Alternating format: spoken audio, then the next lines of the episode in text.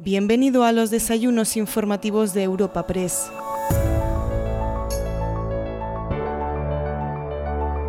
Te damos la bienvenida a una nueva entrega de los desayunos informativos Madrid de Europa Press. En esta ocasión te ofrecemos un encuentro mantenido con la portavoz del Grupo Municipal de Más Madrid, Rita Maestre. La invitada de este encuentro acude a la tribuna informativa a escasas tres semanas de las próximas elecciones del 28 de mayo, para las que se presenta como candidata. Tras su exposición inicial, charlará con la delegada de Europa Press en la Comunidad de Madrid, Cristina de la Rica, quien trasladará algunas preguntas de los asistentes al encuentro.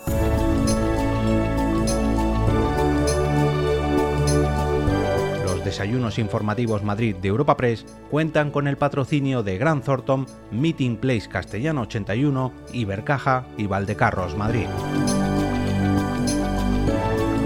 En primer lugar, escuchamos la apertura del encuentro de la mano del presidente ejecutivo de Europa Press, Asís Martín de Caviedes. Buenos días a todos y a todas y bienvenidas y bienvenidos al Foro Madrid, que esta mañana tenemos como ponente invitada a Rita Maestre, que es, como todos sabemos, la portavoz del Grupo Municipal por Más Madrid y la candidata al ayuntamiento de nuestra capital. Cito entre los asistentes, como no, a Mónica, la portavoz del Grupo Parlamentario Más Madrid, representantes sindicales y empresariales, alcaldes, diputados nacionales, también, por supuesto, y numerosos de la Asamblea de Madrid, concejales del Ayuntamiento. Pues bienvenidos todos y todas. Y muchas gracias, querida Rita, querida amiga, de verdad. Sabes que lo digo de corazón por ser tú nuestra ponente de hoy en nombre propio de Europa Press y de los patrocinadores que son Valdecarros, Ibercaja y Castellana Meeting Place. Decía al principio, te comentaba que voy a hacer una rever muy breve reseña curricular tuya, porque te queremos pasar la palabra para que nos cuentes con el vigor que te caracteriza, cosas que nos interesan mucho a los que vivimos en esta gran ciudad. Rita Maestre es nacida en Madrid, es licenciada en Ciencias Políticas por la Universidad Complutense de Madrid, habiendo realizado también estudios de posgrado en Economía Internacional y en Desarrollo. Durante su etapa estudiantil participó como activista en la Asociación Contrapoder, fue fundadora del colectivo Juventud sin Futuro y formó una parte muy activa en el movimiento 15M. Su carrera política comenzó en Podemos, donde fue responsable, estamos en el año 2014, del área de estrategia y campañas del Consejo Ciudadano de Madrid. En las municipales del año siguiente, el 2015, entró a formar parte por ahora Madrid en la lista liderada por Manuela Carmona, donde fue elegida portavoz del Gobierno municipal y coordinadora de la Junta de Gobierno y relaciones con el Pleno, siendo aquellos años, recordemos, entre los años 2015 y el año 2019. Además, compaginándolo con la vicepresidencia de la Federación de Municipios de Madrid. En las municipales siguientes, año 2019, ocupó el tercer puesto en la candidatura de Más Madrid, siendo la lista entonces más votada, pero no se pudo formar gobierno, convirtiéndose en la portavoz de su grupo en el Ayuntamiento de Madrid, que es, como decía al principio, su cargo actual. Y como todos sabemos, ha sido elegida candidata por Más Madrid a la alcaldía en las próximas elecciones del ya muy cercano 28 de mayo. Nuevamente, querida Rita, por favor, tuya, que no mires la tribuna. Gracias. Muchísimas gracias. Muy bien, pues buenos días a todos y a todas. Muchísimas gracias por estar aquí, muchísimas gracias por acompañarme en esta presentación hoy y muchísimas gracias a Europa Press especialmente por el papel que cumple, no solo a nivel informativo, sino sobre todo a nivel informativo local. Las personas que nos dedicamos a la política municipal aquí en Madrid sabemos bien de las dificultades de que se hable de lo que pasa en Madrid, de lo que sucede en las calles de Madrid, de lo que le importa a los vecinos de Madrid. Ahí, en la definición de esa esfera pública municipal, que es pequeña, pero es muy interesante, Europa Press tiene un papel fundamental, lo sabemos bien todos y todas, así que el gracias, el agradecimiento es especialmente em, sincero. Vamos a empezar ya esta campaña electoral, aunque parece que llevamos mucho tiempo de pre, pre, pre, pre, pre campaña electoral. Los periodistas y los partidos llevamos ya muchas semanas, incluso muchos meses trabajando en preparar esta campaña, pero en realidad va a empezar dentro de una semana. Y cuando se va acercando este momento empieza a ser demasiado habitual que cuanto más se acerca la campaña, menos se habla de Madrid. Estamos a las puertas de unas elecciones municipales y autonómicas aquí en Madrid, en más territorios de España, pero también aquí en Madrid. Y sin embargo parece que hay quien no quiere hablar de Madrid. Cuando se acerca la campaña electoral hablamos de lo que sucede en un lío protocolario, de quién se sube o no se sube a una tribuna, de lo que hace tal o cual ministro. Se acerca la campaña electoral de Madrid y cada vez se habla menos de Madrid. Nosotros, desde Más Madrid, queremos lo contrario. Queremos que en estas elecciones municipales y autonómicas hablemos de Madrid, hablemos de los madrileños, hablemos de los problemas de los madrileños y, sobre todo, de cuáles son las soluciones que tenemos para aportarles. Desde luego, ni la presidenta de la comunidad, ni desde luego el alcalde de la ciudad de Madrid quieren que hablemos de Madrid. Parece tampoco que no quieren que hablemos de nada en general. Hace una semana teníamos planteados en estas elecciones municipales cuatro debates en cuatro importantes medios de comunicación en cuatro, en la cadena SER, en Telemadrid y en Televisión Española. Cuatro debates importantes para que los candidatos pudiéramos plantear nuestras propuestas, para que pudiéramos debatir nuestras propuestas, para que pudiéramos poner en confrontación las ideas que tenemos para la ciudad de Madrid. Cuatro debates en cuatro importantes medios de comunicación. De esos cuatro debates, una semana después va a producirse solo uno, el debate de Telemadrid.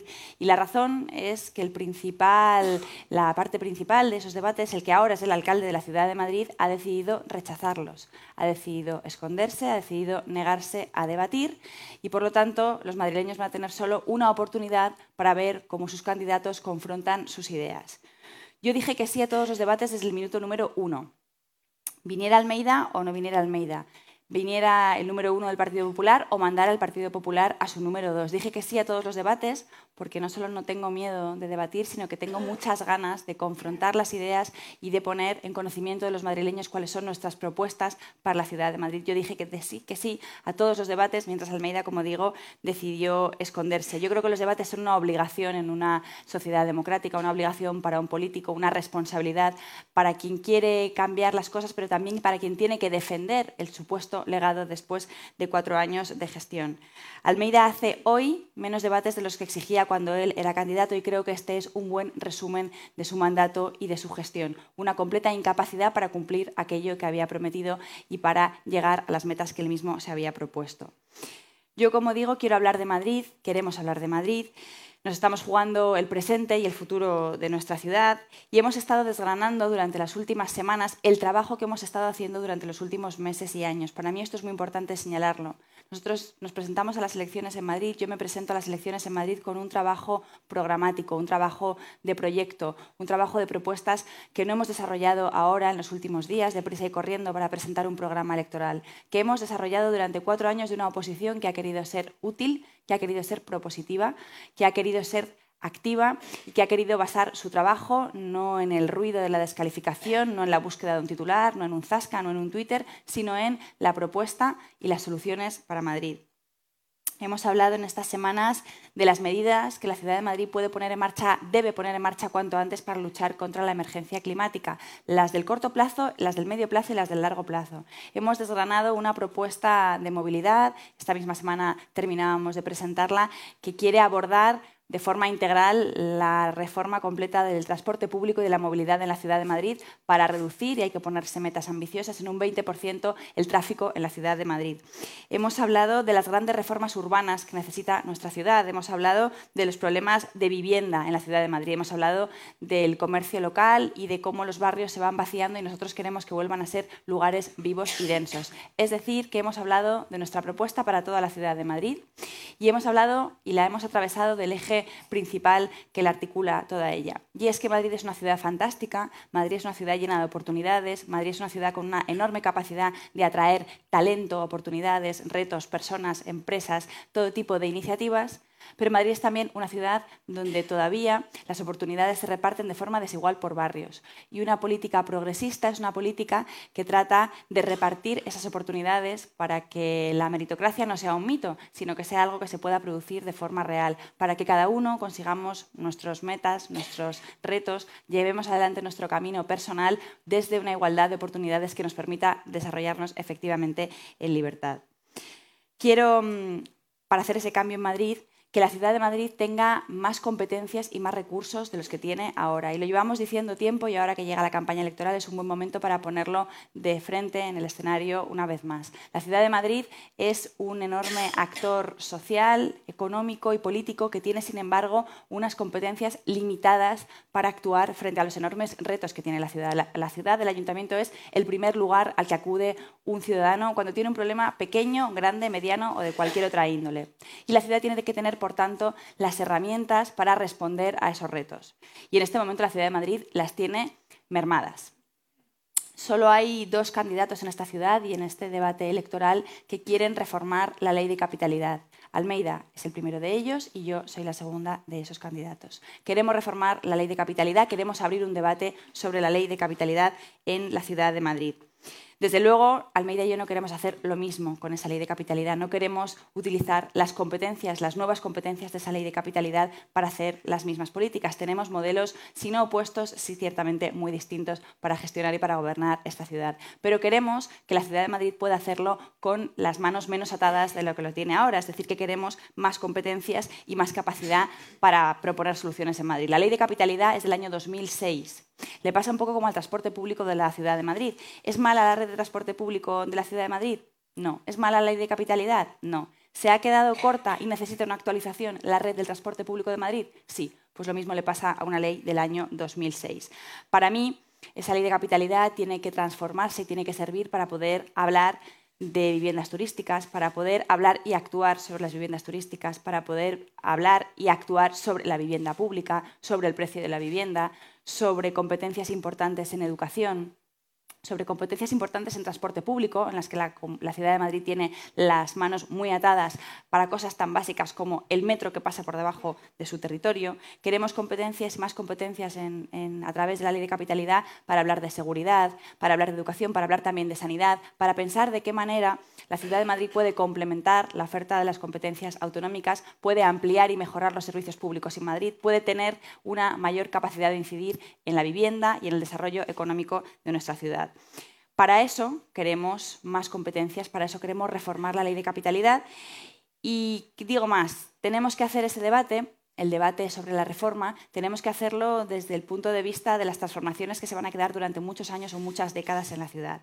Y por eso es importante que la reforma de la ley de capitalidad se haga con el consenso de la oposición. Desde luego, para mí, el consenso de la oposición implica que yo como alcaldesa me voy a tener que poner de acuerdo, me quiero poner de acuerdo con el candidato Almeida para esa reforma de la ley de capitalidad, para que cuando empiece la legislatura tengamos que ponernos de acuerdo entre las dos grandes formaciones políticas que vamos a seguir protagonizando la vida municipal durante los próximos años. Quiero que mm, esa reforma se haga con consenso de las principales fuerzas políticas, quiero que se haga con la voluntad de quedarse durante mucho tiempo en esta ciudad y por eso quiero proponerle a Almeida que tengamos un debate a este respecto, que debatamos antes de las elecciones esa reforma, que hablemos de competencias, que hablemos de cómo mejorar las herramientas y los instrumentos que tiene Madrid para afrontar sus retos y que nos comprometamos además a que esa reforma finalice después de la próxima legislatura con el consenso de los principales partidos políticos del ayuntamiento. Quiero que hablemos de las competencias reales porque quiero que hablemos de la capacidad real que tiene Madrid para afrontar sus retos y para eso, de nuevo, le tiendo la mano al señor Almeida, le tiendo la mano al candidato Almeida para que debatamos sobre esa reforma de la ley de capitalidad, para que debatamos sobre los retos de Madrid y cómo pretendemos que el ayuntamiento pueda darles solución. Yo he demostrado a lo largo de estos años que tengo capacidad de llegar, a, acuerdos, tanto en el gobierno de la alcaldesa Carmena, cuando gobernábamos con un socio minoritario, como durante estos años de oposición. Es más difícil ser capaz de llegar a acuerdos y proponer acuerdos cuando uno está en la oposición, porque se espera de una cuando uno está en la oposición que lo que diga es sistemáticamente que no a lo que dice el gobierno, que se oponga, que grite, que por definición esté en el lado contrario. Es más difícil llegar a acuerdos cuando se está en la oposición. Por eso, de hecho, la mayor parte de las fuerzas cuando están en la oposición, eh, desde luego, no muestran su carácter más propositivo. Nosotros, como digo, hemos mostrado lo contrario cuando era difícil, cuando estábamos en la oposición, propusimos esos pactos de Cibeles que se convirtieron en una referencia para la política municipal, autonómica y, estatal durante los años más duros de la pandemia, fuimos capaces de poner por delante las necesidades de Madrid, la necesidad también del pueblo madrileño de escuchar que sus políticos se ponían de acuerdo, que sus instituciones se ponían al servicio de la gran crisis, de la solución de la crisis, muy por encima de los líos de los partidos y, por tanto, esa credencial de búsqueda de acuerdos y de ser capaz de llevarlos a cabo la tenemos, la tengo como candidata y como formación política que aspira a gobernar esta ciudad. Son unas elecciones municipales, son unas elecciones en las que queremos hablar de Madrid, queremos hablar de la transformación que requiere nuestra ciudad, queremos hacerlo además sin sin hacer cierta esa caricatura que desde el Partido Popular quiere establecerse sobre el resto de las formaciones políticas, según la cual si haces una crítica a algo que no funciona en tu ciudad o en tu comunidad, es que no quieres a tu ciudad o a tu comunidad. Nosotros decimos lo contrario, precisamente porque queremos a Madrid, precisamente porque nos gusta mucho esta ciudad, precisamente porque es nuestra ciudad favorita del mundo, queremos trabajar para hacerla mejor. Y ahí, con esto termino, creo que hay que cambiar completamente con el rol que ha tenido el Ayuntamiento de Madrid durante los últimos cuatro años. Precisamente porque queremos a nuestra ciudad, hace falta que el Ayuntamiento tenga un rol activo, que el gobierno de la ciudad sea un gobierno activo, un gobierno trabajador, un gobierno emprendedor.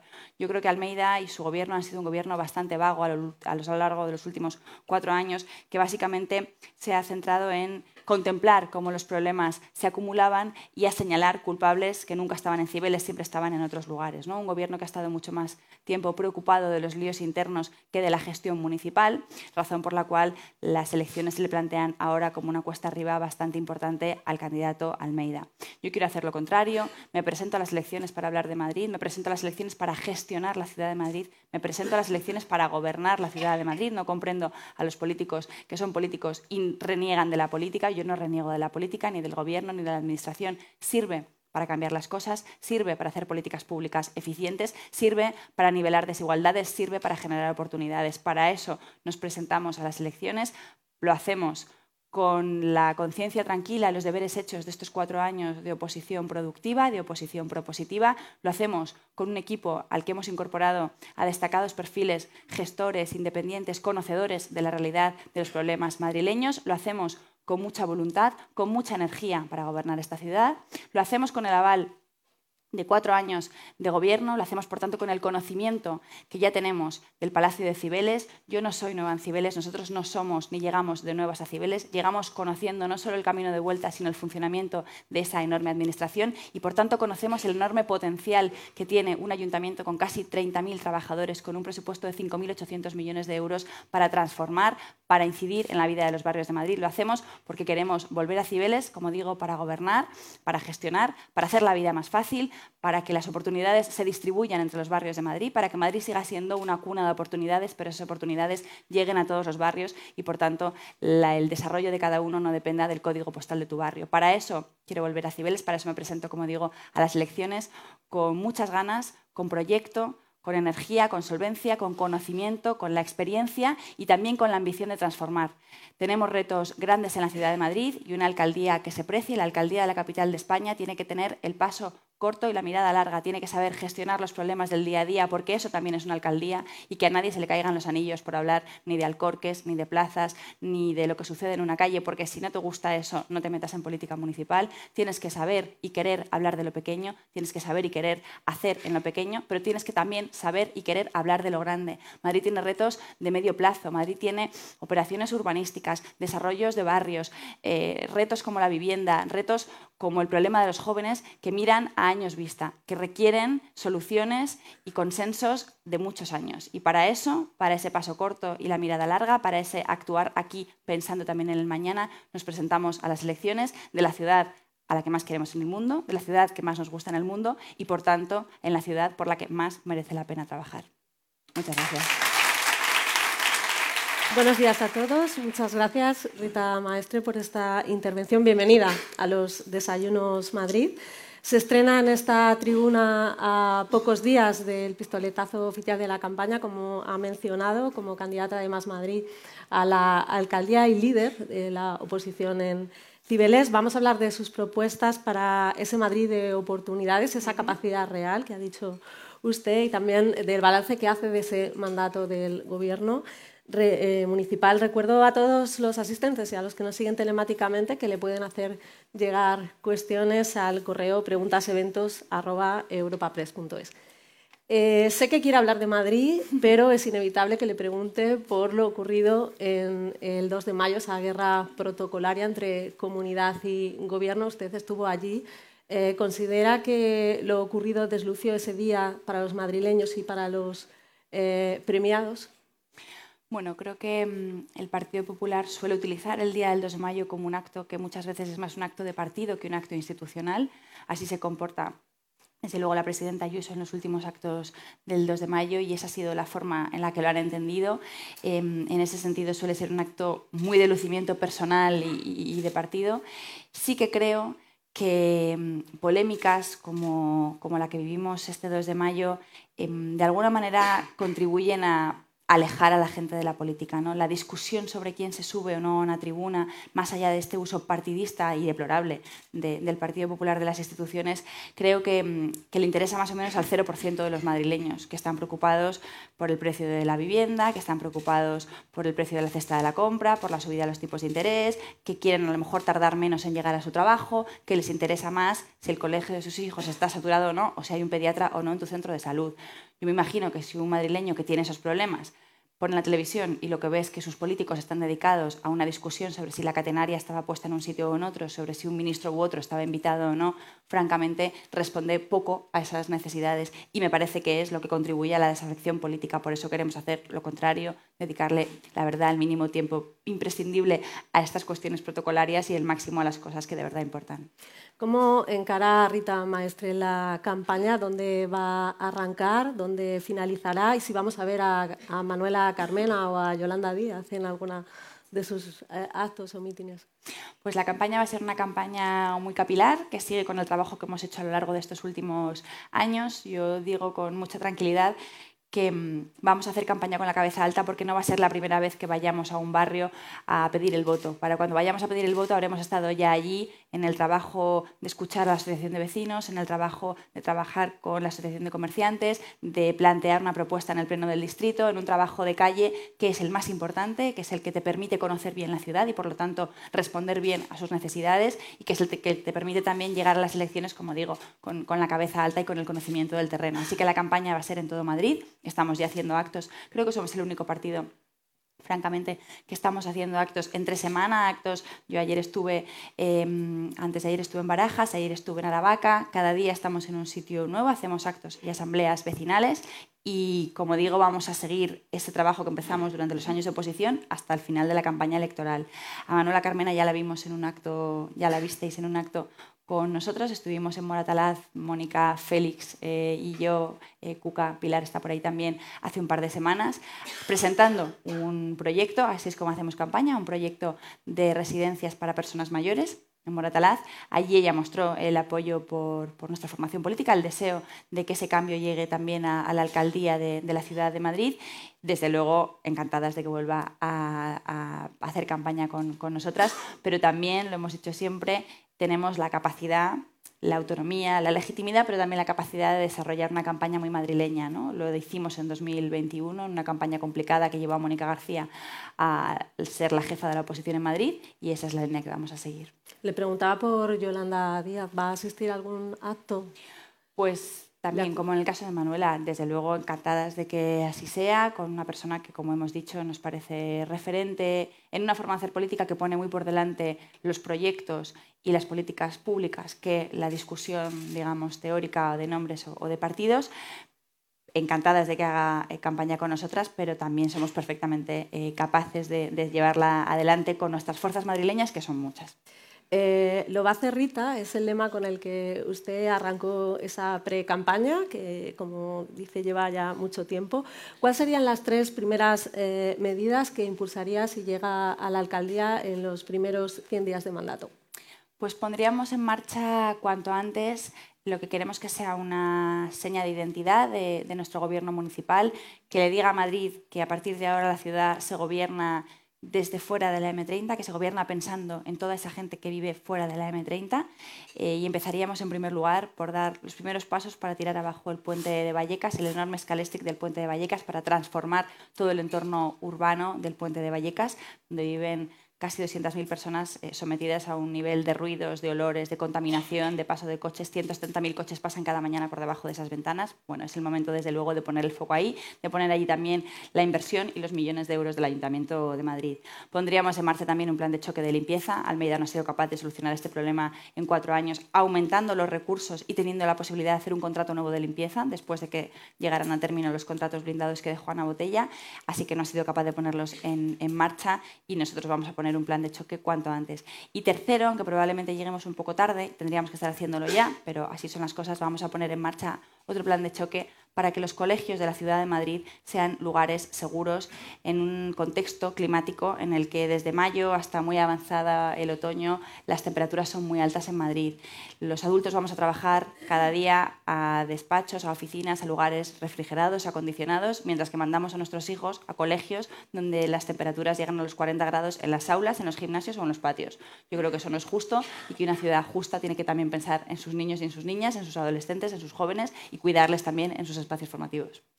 Hoy le ha tendido la mano a Almeida para reeditar ese espíritu de los pactos de la villa y consensuar con otros grupos eh, políticos una reforma de la ley de capitalidad que, como usted ha dicho, eh, ve necesaria y solo lo comparte esta idea el regidor. Eh, su objetivo es que todo Madrid sea declarado como una zona tensionada para aplicar una ley de vivienda estatal que ya ha dicho la Comunidad de Madrid que no va a aplicar. Toda la ciudad de Madrid cumple con los dos criterios que establece la ley de vivienda para ser declarada zona tensionada. Así que sí, nosotros queremos declarar toda la ciudad de Madrid como una zona tensionada. Queremos aprovechar las herramientas que da la nueva ley de vivienda para regular, para poner topes al precio del alquiler. Yo creo que ante el problema de la vivienda hay que ser serios. Ser serios significa que uno no puede presentarse a las elecciones después de cuatro años de cero resultados y decir que lo mejor va a llegar a partir de la próxima legislatura. La credibilidad en ese sentido del Partido Popular, tanto de Almeida como de Ayuso, es nula. Durante cuatro años de gobierno los precios no han hecho más que subir y ellos han sido incapaces de poner una solución, así que la receta de no hacer nada es una receta fracasada. Yo creo que quiero que probemos recetas nuevas. Eso implica como digo, poner en marcha las herramientas que permite la ley de vivienda, pero también implica hacer más cosas. En Madrid hay que hacer muchas cosas a la vez para afrontar un problema complejo y estructural como el de la vivienda, que no se va a resolver de forma milagrosa ni chasqueando los dedos. Hay que aplicar la ley de vivienda, hay que construir vivienda pública, asumiendo además el tiempo real que tarda la vivienda pública en construirse y por lo tanto no prometiendo humo, sino siendo conscientes de lo que se tarda en poner en marcha una promoción de vivienda pública. Hay que construir vivienda privada, hay que ampliar la oferta privada en Madrid, hay que hacer cooperativas de jóvenes, hay que generar y ceder suelo para el alquiler, hay que hacer muchas cosas a la vez. Y eso es lo contrario de lo que ha pasado durante estos últimos cuatro años. Eh, la receta del PP ha sido dejar que las cosas sucedan y esa receta lo que ha provocado es que en Madrid hemos perdido 50.000 habitantes de población en los últimos dos años. Hace mucho tiempo, muchas décadas que Madrid no perdía población. En dos años somos 50.000 madrileños menos. Me parece que es un resumen terrible con el que presentarse a unas elecciones, que la capital de España pierde población porque es incapaz de mantener a la gente viviendo en su territorio. Ahora hablaremos de vivienda, pero sobre este asunto de la ley de capitalidad, ¿ve posible acercar posturas con el PSOE cuando ayer mismo eh, Reyes Maroto en esta tribuna eh, rechazó eh, que se dotara a Madrid de más competencias e instó a que el ayuntamiento ejecute las que ya tiene. La verdad yo esa posición no, la comprendo. Em, creo de verdad que Madrid requiere más competencias, tiene la, capacidad eh, material de ejercerlas y la necesidad política de hacerlo. ¿no? una ciudad donde, para que nos hagamos una idea, el ayuntamiento no puede ampliar la frecuencia de una línea de autobús sin el consenso de otras tres dos administraciones, de una ciudad donde eh, las viviendas turísticas pues, siguen estando muy reguladas en otras administraciones, pero el problema está en Madrid, donde hay 17.000 viviendas turísticas ilegales en este momento y el ayuntamiento tiene unas competencias limitadas para abordar ese problema. Así que creo que, desde luego, tiene que ser una cuestión de primer orden esa reforma de la ley de capitalidad, esa asunción de más competencias estatales y autonómicas para la ciudad de Madrid para ampliar la capacidad que tenemos para responder a los retos. No comprendo esa posición y ya digo que la nuestra es la contraria y que siendo las dos fuerzas previsiblemente más votadas y desde luego más votadas en los últimos ocho años en Madrid, el Partido Popular y Más Madrid, le insto al alcalde a que nos sentemos a hablar de esto. Y en esa ley de capitalidad que dibuja Más Madrid, eh, ¿cabe promover un marco fiscal eh, particular para la capital como propone Ciudadanos, eh, similar a un distrito fiscal? Es una opción que PSOE también rechaza. Bueno, yo creo que la cuestión en Madrid no tiene tanto que ver con los recursos. Una ciudad con un presupuesto de 5.800 millones de euros es una ciudad bien financiada. Desde luego siempre viene bien más financiación. Casi nadie dice, no, no, me des 100 millones más, que no los quiero. Solemos quererlos para hacer más cosas.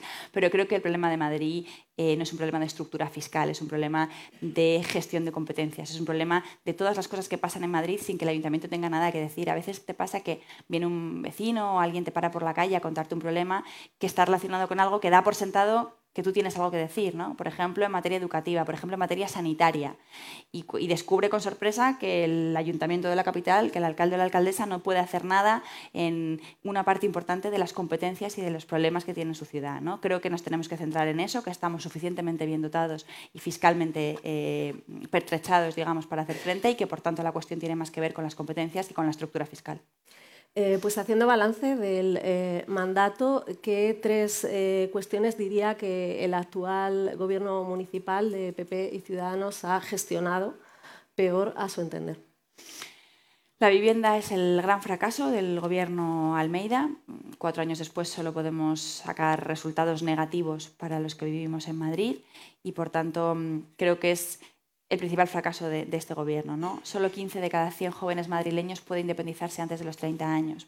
Y no me parece que a esos jóvenes la promesa de que dentro de 4, 8, 10, 15 años se vaya a construir vivienda pública le vaya a solucionar el problema ahora.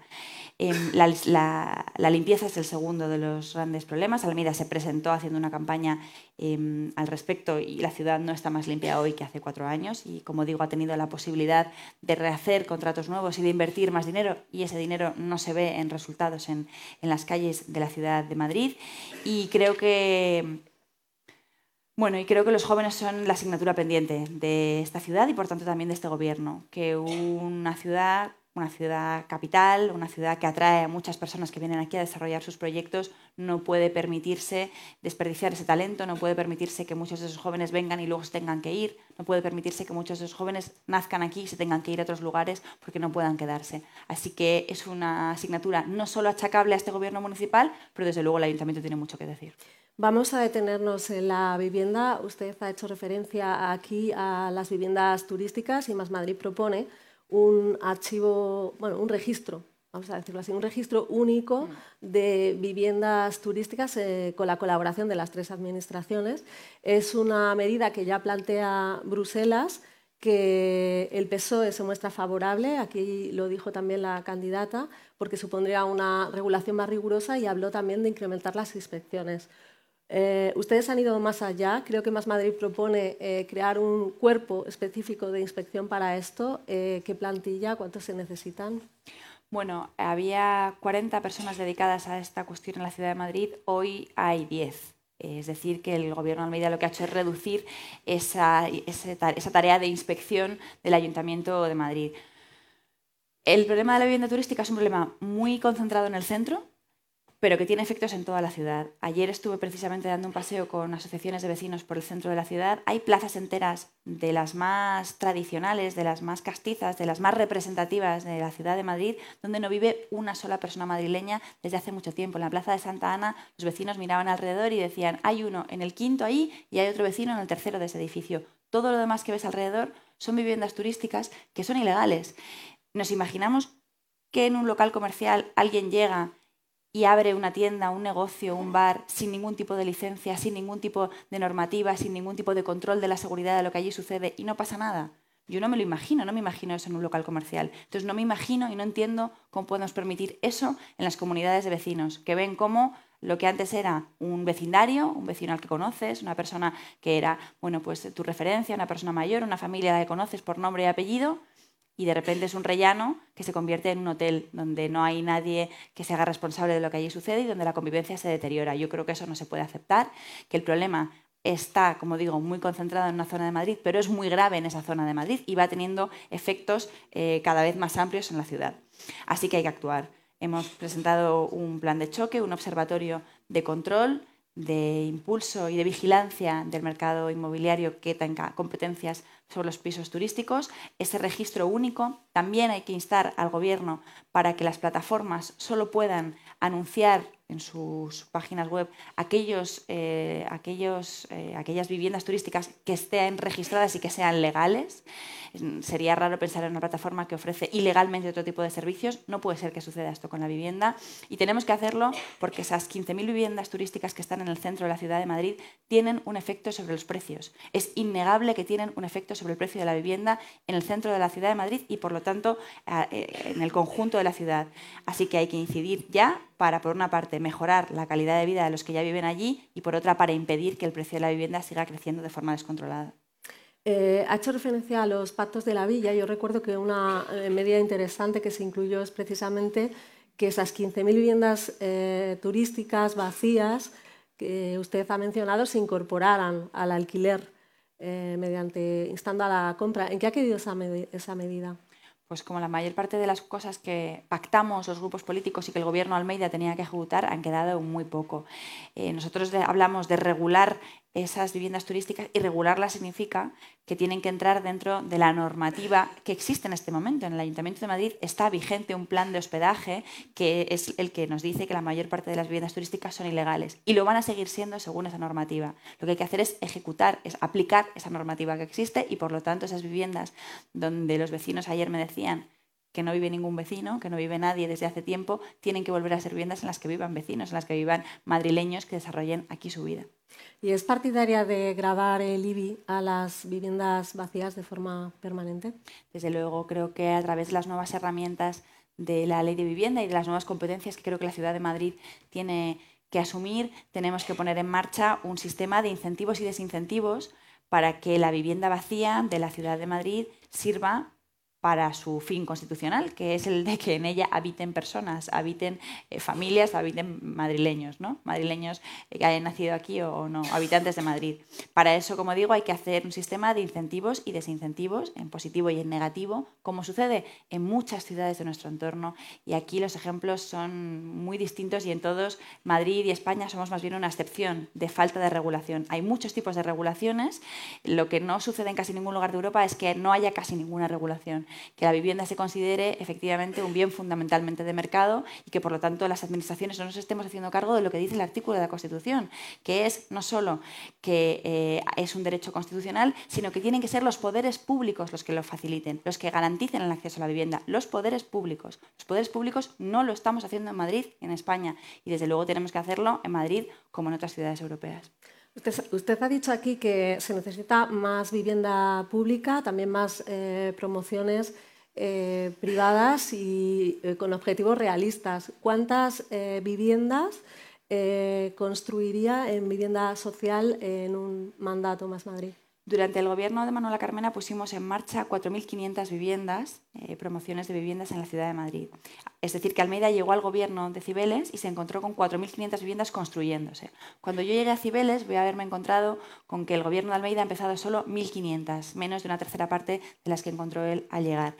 Calculamos que una propuesta razonable de eh, puesta en marcha de promociones desde la vivienda pública son unas 4.500, 5.000 cada mandato, que tardan en realizarse varios años. Así que a lo largo de 8 años, 12 años, podemos llegar a las 12.000, 13.000, 15.000 viviendas públicas. Como digo, asumiendo que desde el comienzo de la operación hasta que las viviendas se entregan pasan años y eso pasa con el gobierno de Manuela Carmena, va a pasar con el gobierno de Almeida y va a pasar también con mi gobierno y por eso digo que no hay que prometer humo, hay que ser realistas, pero hay que ser ambiciosos y empezar a trabajar cuanto antes. Vamos a hablar de limpieza y residuos, que es uno de los puntos donde dice que ha fallado la gestión del gobierno municipal. Eh, la candidata del PSOE se comprometió ayer a cerrar Valdemín Gómez si llega a Cibeles, eh, haciéndolo en un solo mandato con el objetivo de que Madrid tenga mm, residuos cero. Es verdad que no detalló cuáles serían las alternativas. ¿Usted ve esta posibilidad viable y cuál es la propuesta de Más Madrid para encaminarnos a minimizar los residuos en la capital con la economía circular? Nosotros dejamos aprobado, Inés Sabanes dejó aprobada en esta ciudad un plan de, gestión de los residuos que incluía el fin de la incineración en Valdemín Gómez en el año 2025. Ese plan lo aprobamos a finales de la legislatura, en el año 2018. Lo primero que hizo el Gobierno municipal al llegar a Cibeles fue derogar esa estrategia. ¿Para sustituirla por otra? No, para derogar esa estrategia, que es una parte importante de lo que ha sido la acción del Gobierno de Almeida durante los últimos años. Deshacer mucho antes que hacer. Yo quiero volver a hacer. Quiero recuperar esa estrategia que aprobamos. Quiero ponerme un plan de fin de incineración realista estaba en marcha y por lo tanto puede volver a ponerse en marcha. Quiero retomar también las políticas de, mientras se cierra la incineración, reducción del impacto de los olores y de la contaminación en Valdemín Gómez, políticas que también este gobierno municipal ha dejado sobre la mesa, 11 millones de euros en esos planes para reducir los efectos de Valdemín Gómez, los peores efectos de Valdemín Gómez para los vecinos de Vicálvaro y del ensanche de Vallecas, que quiero retomar cuanto antes. Hay que tener una estrategia ambiciosa, no solo de reducción de la incineración, también de valorización de los residuos de la ciudad de Madrid. Es una parte importantísima de la, de la gestión también económica de, nuestra ciudad y, como digo, retomar esa estrategia de gestión de los residuos, de gestión integral de los residuos, de economía circular y ponernos una fecha realista pero clara y ambiciosa a lo largo de la próxima legislatura para el fin de la incineración en Valdemín Gómez. Eh, ¿Y qué fecha ve más razonable pues eh, calculamos unos cinco años en aquel momento cuando pusimos en marcha aquella estrategia. Tendríamos que, tendría que llegar y ver, digamos, cómo están las cosas, pero creo que ese plazo es razonable también. Em, vamos a hablar de movilidad. Usted ha mencionado aquí también su propuesta para reducir hasta un 30% el eh, tráfico. Eh, es cierto que, que, Madrid este año aprobó por primera vez las normas de eh, contaminación, bueno, de calidad del aire de la Unión Europea. No sé si considera que se han hecho las medidas suficientes en el gobierno municipal y si desde Más Madrid eh, empeoraran los niveles de contaminación, si propondría eh, nuevas zonas de baja emisión. El gobierno municipal pese a las promesas electorales con las que el candidato Almeida llenó el metro de la ciudad de Madrid en el año 2019, que decían claramente con Madrid, con Almeida terminará Madrid Central, tuvo que comerse una parte importante de esas promesas electorales, no sé por qué razón, pero lo hizo. Y lo cierto es que ha mantenido una parte importante de las propuestas, de las medidas que se aprobaron en el año 2017 en el Plano de Calidad del Aire. La renovación de la flota de la MT, la renovación de la flota de los taxis, la zona de bajas emisiones Madrid Central, a la que le ha cambiado el nombre, pero ha ampliado al conjunto de la M30, es decir, medidas que efectivamente tenían efectos en la reducción de la contaminación. Y efectivamente esas medidas que empezaron en el año 2017 y que el Gobierno Almeida, por H por B, ha mantenido, han tenido efectos en la reducción de la contaminación, cosa de la cual yo me alegro profundamente. Que Madrid cumpla es una buena razón, es una buena noticia para todos. Madrid cumple con las normas de la Comunidad Europea, pero Madrid sigue teniendo un problema de contaminación. Ayer se publicaba el informe de Ecologistas en Acción sobre la contaminación en los colegios de Madrid. El 100% de los colegios, de los entornos escolares de los colegios en Madrid, está sometido a niveles de contaminación muy por encima de lo que dice la OMS y la Unión Europea. Así que seguimos teniendo un problema de contaminación. Para lo cual, respondiendo a la pregunta, creo que eh, la zona de bajas emisiones eh, ampliada y reforzada que existe ahora en la ciudad de Madrid es suficiente y que tenemos que dar un siguiente paso, tenemos que ir más allá. La primera fase de la reducción de la contaminación fue la contención de las, emisiones y esa fase la puso en marcha en Sabanés y la ha mantenido este Gobierno. La siguiente fase tiene que ser la de la revolución de la movilidad y del transporte público, que es la única garantía de la reducción real de los desplazamientos en coche.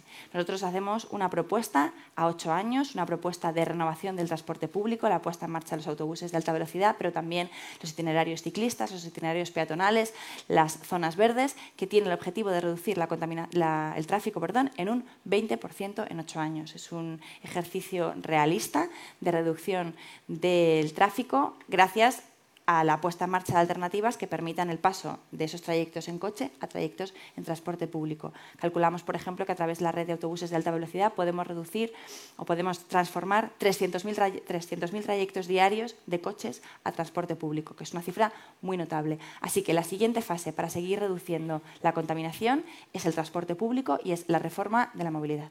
¿Y esto no tendría que ir acompasado con nuevas zonas eh, SER o nuevos eh, aparcamientos disuasorios? En cuanto al aparcamiento, nosotros creemos que ya hay problemas de aparcamiento en muchos barrios de Madrid, hay algunos muy significativos, San Diego, General Ricardo, barrios eh, de, aceras muy estrechas, barrios de edificios sin aparcamientos eh, privados y por lo tanto barrios que en la práctica son enormes aparcamientos en superficie. Barrios donde la acera mide menos de un metro y la calle está ocupada por coches aparcados o coches en circulación. En esos barrios ya hay hoy un problema de aparcamiento y en esos barrios nosotros vamos a poner en marcha estudios de demanda porque si hay demanda construiremos aparcamientos para residentes. Lo que sucedió en el centro hace 10, 15 o 20 años, la razón por la que desaparecieron los coches en Malasaña, en Lavapiés o en el barrio de los Austrias o en las Letras, esos coches no han desaparecido, esos coches están en otro sitio en vez de en la calle. Pues eso que sucedió en el centro queremos que suceda también fuera de la M30, fuera en los barrios de fuera de la M30. Em, y para eso hace falta construir, es posible que haga falta construir más aparcamientos, como digo, para residentes. Eh, entiendo que lo harán con el consenso de los vecinos. Por supuesto, como digo, empezaremos con estudios de demanda, pero probablemente a un vecino que pasa 20 minutos, media hora, 45 minutos al volver del trabajo cada día, dando vueltas por su barrio, esperando que se, haga, se abra una plaza para poder colocar el coche, probablemente a ese vecino le interese tener una plaza. Una, una de sus medidas estrella en su programa es esa ciudad de los 15 minutos, que es un planteamiento muy dirigido a los barrios y entiendo que a esa desigualdad que ha mencionado en su intervención. Eh, ¿Considera esto viable? ¿Los madrileños pueden creer que van a tener todos los servicios públicos a su mano a 15 minutos? 15 minutos andando hasta cualquiera de los servicios públicos más importantes, 30 minutos desde cualquier punto de la ciudad hasta el centro de Madrid, 45 minutos para recorrer de punta a punta la ciudad de Madrid y no más de 10 minutos para aparcar cerca de tu casa. Estos son los objetivos temporales de la ciudad de los 15 minutos, que son objetivos realistas, que son objetivos factibles en Madrid. Para conseguirlos hay dos vías. Una es acercar a los barrios esos servicios públicos y privados y ahí hay que hablar de las dotaciones públicas fundamentales, pero también de cómo volvemos a generar en los barrios cultura, cines, teatro, tiendas, comercio de proximidad, es decir, cómo volvemos a redensificar los barrios de Madrid después de esa dinámica en la cual la mayor parte de la actividad económica sale de los barrios hacia el centro de la ciudad y, por tanto, más densidad en los barrios, pero también mejor conectividad entre barrios. La propuesta de los 15 minutos no consiste solo en que en tu barrio tengas cosas cerca, es que puedas moverte de forma más rápida al resto del territorio de la ciudad de Madrid. Es lo contrario de la caricatura de los 15 minutos que se quiere hacer. Lo que queremos hacer es que sea más fácil llegar de Vallecas a Carabanchel, que sea más fácil ir a visitar a tu madre de un barrio a otro, que no tengas que pasar por sol para moverte entre dos distritos que están uno pegado al lado del otro, que es lo que pasa ahora mismo en Madrid. Así que es más servicios públicos en cada barrio, más oportunidades privadas en cada barrio, pero también mejor conectividad entre los barrios de Madrid. Eh, dentro de esta propuesta eh, me detengo en eh, el compromiso que ha dicho usted de crear una escuela infantil en cada barrio. ¿Económicamente esto es viable y si los comedores escolares serían gratis? 240 millones de euros en ocho años en un ayuntamiento que tiene 5.800 millones de euros al año es un, es un, presupuesto perfectamente asumible para el Ayuntamiento de Madrid. Durante la legislatura de 2015 a 2019 construimos 13 escuelas infantiles, es decir, que la, eh, la, fórmula de, de, producir y de construir está muy desarrollada ya en el Ayuntamiento de Madrid. Otra cosa es que este Gobierno no haya querido utilizarla, pero el Ayuntamiento puede construir muchas escuelas infantiles cada año. Mi compromiso es una en cada barrio y se quedará corto para cuando ese compromiso se haya cumplido, porque la ciudad de Madrid seguirá creciendo, porque seguirán naciendo niños y porque esa ratio seguirá siendo baja. Pero es un compromiso firme y perfectamente realizable. Una escuela infantil pública del ayuntamiento en cada barrio para que no suceda lo que pasa ahora, que es que el 90% de las familias se quedan sin plaza en la escuela infantil. Es que las familias en Madrid asumimos que nos tenemos que gastar 400, 500, 600 euros en una plaza en una escuela infantil. Es algo totalmente eh, inaceptable y que, por tanto, tiene que ser una prioridad para este Gobierno municipal. Eh, vamos a hablar de los jóvenes. Usted ha reconocido aquí que faltan medidas, que no es un tema solo del Gobierno actual, que propone Más Madrid para los jóvenes. Y le voy a preguntar también por la salud mental, porque trae en, Más Madrid una propuesta. Hablan de firmar un convenio con colegios y con institutos para que haya más psicólogos. ¿De dónde saldría ese personal?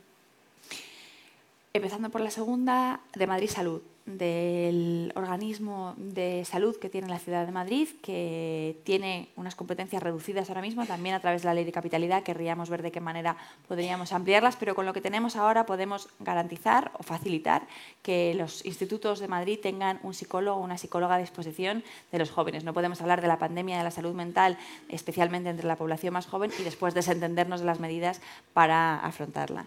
Em, y para los jóvenes lo principal que tiene que suceder en esta ciudad nuestra querida es que se puedan quedar a vivir aquí y que puedan en la medida de lo posible salir de casa de sus padres antes de que sus padres quieran echarles a ellos. Es decir, que a, una edad razonable, cuando uno tiene ganas de, conocer el mundo, de tener experiencias, de gestionar su propia autonomía, uno puede hacerlo eh, antes de, que esa edad sea demasiado tarde. ¿no? Como digo, ahora mismo son 15 de cada 100 es una ratio muy mejorable. Estoy segura de que con políticas activas de gestión de la vivienda, de contención de los precios, de incentivos para el alquiler joven, vamos a poder hacer mucho para que esas oportunidades sean mucho más amplias en Madrid. Eh, ¿Qué medidas incluye su programa para mejorar la accesibilidad en la capital? Pues que se cumpla la ley es la primera de ellas, la ley vigente de accesibilidad que no cumple en la mayor parte de las calles de la ciudad de Madrid. Em, que se cumpla la ley de accesibilidad, que abordemos, por tanto, la ampliación de aceras en una parte importante de la ciudad de Madrid, pero también la eliminación de los obstáculos de las aceras en una parte importante de la ciudad de Madrid, em, obstáculos de todo tipo, obstáculos de terrazas que no cumplen con la normativa, pero también los obstáculos de los patinetes o las bicicletas abandonadas en cualquier rincón o esquina de esta ciudad. Yo creo que una de las partes importantes de lo que no ha hecho este gobierno municipal durante cuatro años y que yo quiero hacer durante los próximos cuatro, ocho o hasta doce es poner orden en las calles de Madrid, es poner orden del bueno, es decir, que se cumpla la normativa y que la normativa sirva para proteger precisamente a las personas más vulnerables, a las que necesitan más de la Administración. Ahora mismo las calles de Madrid son una carrera de obstáculos para quien tiene un problema para caminar por ellas, para quien tiene una discapacidad, para quien lleva un carrito, para quien va en silla de ruedas, para quien lleva unas bolsas de la compra, para quien tiene alguna dificultad más para moverse. Y yo quiero que sea lo contrario y que el ayuntamiento trabaje para facilitarle la vida precisamente a quien más lo necesita. ¿Tiene solución Bicimaz? Usted ha hablado aquí también de más carriles bici en la capital. Madrid tiene una deuda con la movilidad ciclista solo hace falta salir de la ciudad de Madrid y moverse un poco por España y por Europa para darse cuenta de que somos una excepción en ese sentido y yo creo que somos una excepción negativa en ese sentido. Madrid necesita una red de carriles bici como tiene cualquier ciudad europea, cualquier ciudad española. Nosotros planteamos una red ciclista de 150 kilómetros perfectamente realizable durante los primeros años de gobierno, los primeros años de mandato. Esa es la fórmula para incentivar la movilidad ciclista. Ha pasado en Valencia, por ejemplo, donde la puesta en marcha de esa red ciclista ha provocado un enorme aumento de los trayectos en, bicicleta. La movilidad ciclista no tiene ideología y no te piden el carné para montarte en una bici. Hay que apartar esa idea muy carca, yo creo, de lo que es la movilidad ciclista, que es transversal, que es positiva, que tiene un efecto sobre la salud de quien la hace y también sobre la salud del conjunto de la ciudad. Así que sí, hay que apostar por la movilidad ciclista, por itinerarios ciclistas que sean seguros, que sean equiparables a los del resto de Europa y hay que reflotar Bicimad ¿Cómo lo vamos a hacer? Pues con la misma persona, el mismo proyecto y las mismas ganas con la que lo reflotamos en 2015. Cuando llegamos a la alcaldía en 2015, Madrid estaba lleno de bicicletas de Bicimat abandonadas. El Partido Popular tardó más o menos un mes en echarle la culpa del problema a Inés Sabanés, que se la había encontrado recién llegada. Y Inés Sabanés tardó más o menos unos pocos meses en solucionarlo. ¿Cómo? Con más recursos, con la gestión impecable de la AMT, recuperando el papel de la AMT, y eso quiero que, sea así en el conjunto del Gobierno. La AMT es la empresa más eficiente que tiene el Ayuntamiento de Madrid, una empresa puntera desde la que se puede dirigir la política de movilidad del conjunto de la ciudad. Y ahí Bicimad, eh, y, en, la resolución de Bicimad, la MT tiene de nuevo un papel fundamental, más recursos, más trabajadores, desde luego, y que esa implementación de los dos sistemas, entre los dos sistemas, el nuevo y el antiguo, se haga teniendo en cuenta los, los tiempos reales ¿no? para el usuario, que lo que ha pasado en Madrid es que se ha corrido mucho para una foto electoral y la foto electoral le ha quedado a Almeida bastante mala, la verdad. Para acabar con este capítulo, uno de los asuntos pendientes en la capital es la remunicipalización de eh, Madrid, calle 30. No sé si ustedes vuelven a la alcaldía, si van a iniciar los pasos para cambiar su modelo. Se la dejamos lista a Almeida, que como siempre primero dijo que no, luego dijo que era imposible, luego dijo que venga, vale, sí, y en el último momento no se ha atrevido a hacerla. Esto nos ha pasado en, otros varios, eh, en otras varias cuestiones. Un gobierno que ha ido detrás eh, de las propuestas y también de los planes que habíamos dejado preparados durante la legislatura anterior. Así que sí, esa remunicipalización no solo no tanto por una cuestión ideológica, sino también por una cuestión de eficiencia. El modelo que nos encontramos eh, de gestión en, Madrid Calle 30 es un mal modelo en el que hemos despilfarrado muchísimo dinero, en el que no está contento tampoco el socio privado y que, por tanto, tenemos que reformular de forma inmediata. Vamos a hablar de las expectativas y del eh, partido. Las encuestas apuntan a que Almeida ganaría, pero necesitaría a Vox para gobernar se mantiene Más Madrid como segunda fuerza y parece que ese PSOE encabezado por Reyes Maroto eh, mejora. Haciendo autocrítica en qué han podido fallar para que algunas encuestas hablen ya de una pugna de 12, 13 concejales entre su formación y la socialista. Las encuestas dicen cosas muy distintas, así que intentamos sacar una tendencia de todas ellas. Lo que las encuestas dicen de forma clara es que la alcaldía de Madrid está, una vez más, a pocos miles de votos y está una vez más a dirimirse entre el Partido Popular y Más Madrid. Eso es lo que dicen el 95% de las encuestas, que hay dos grandes formaciones políticas que se disputan no tanto no solo las elecciones, sino la discusión política en Madrid desde el año 2015, a lo largo del año 2019 y una vez más en el año 2023 creo que esa primacía en ser la alternativa, no solo la oposición al Partido Popular, la hemos conseguido hablando de Madrid, trabajando mucho en Madrid, haciendo mucho trabajo municipal, mucho trabajo pequeño, cuando no había focos y desde luego cuando no había cámaras, en los años en los que la política municipal deja de interesarle a la mayor parte de los medios de comunicación, no Europa Press, que siempre está, como decía antes, pendiente de la política municipal y de la escala municipal. Em, como digo, hemos mantenido esa primacía del espacio progresista gracias a ese trabajo concienzudo, eh, de mucho pico pala, de mucho trabajo pequeño y también grande. Y yo puedo decir que estoy muy orgullosa de ese trabajo que hemos realizado, que nos permite llegar hoy a las elecciones siendo la única alternativa capaz de disputarle la alcaldía al Partido Popular. ¿Y cómo ve al PSOE? ¿Cree que Reyes Maroto es la candidata que mejor tenía para eh, intentar que la izquierda sume? Yo he hecho de la política de hablar en positivo, eh, en propuestas y fundamentalmente de nuestro proyecto una señal de identidad. Y si lo hemos hecho en los años de oposición, con más razón lo hacemos en este momento electoral. Así que yo con Reyes Maroto y con el Partido Socialista siempre he dicho lo mismo, que encantados de trabajar, encantados también estaremos de formar un gobierno después de las elecciones de mayo, pero que mi papel es el de hablar de Madrid y como mucho de más Madrid. Eh, el hecho de que Podemos concurra esta vez también en la capital les puede hacer perder concejales. Reitero, mi tarea es la de presentar un proyecto que sea solvente, que sea serio, desear que le vaya bien al resto de las fuerzas políticas progresistas que quieren un cambio en esta ciudad y centrarme en hablar de los proyectos. De verdad me parece que cuando la política es ruido, discusión de partidos, discusión de siglas, discusión de nombres, los ciudadanos se alejan de la política y que la mejor política es la que habla de los problemas y de las soluciones y a eso me voy a ceñir. Pero ¿no cree que la imagen de una izquierda dividida, que no ha podido concurrir más Madrid y Podemos Juntos puede afectar a toda la izquierda en las urnas?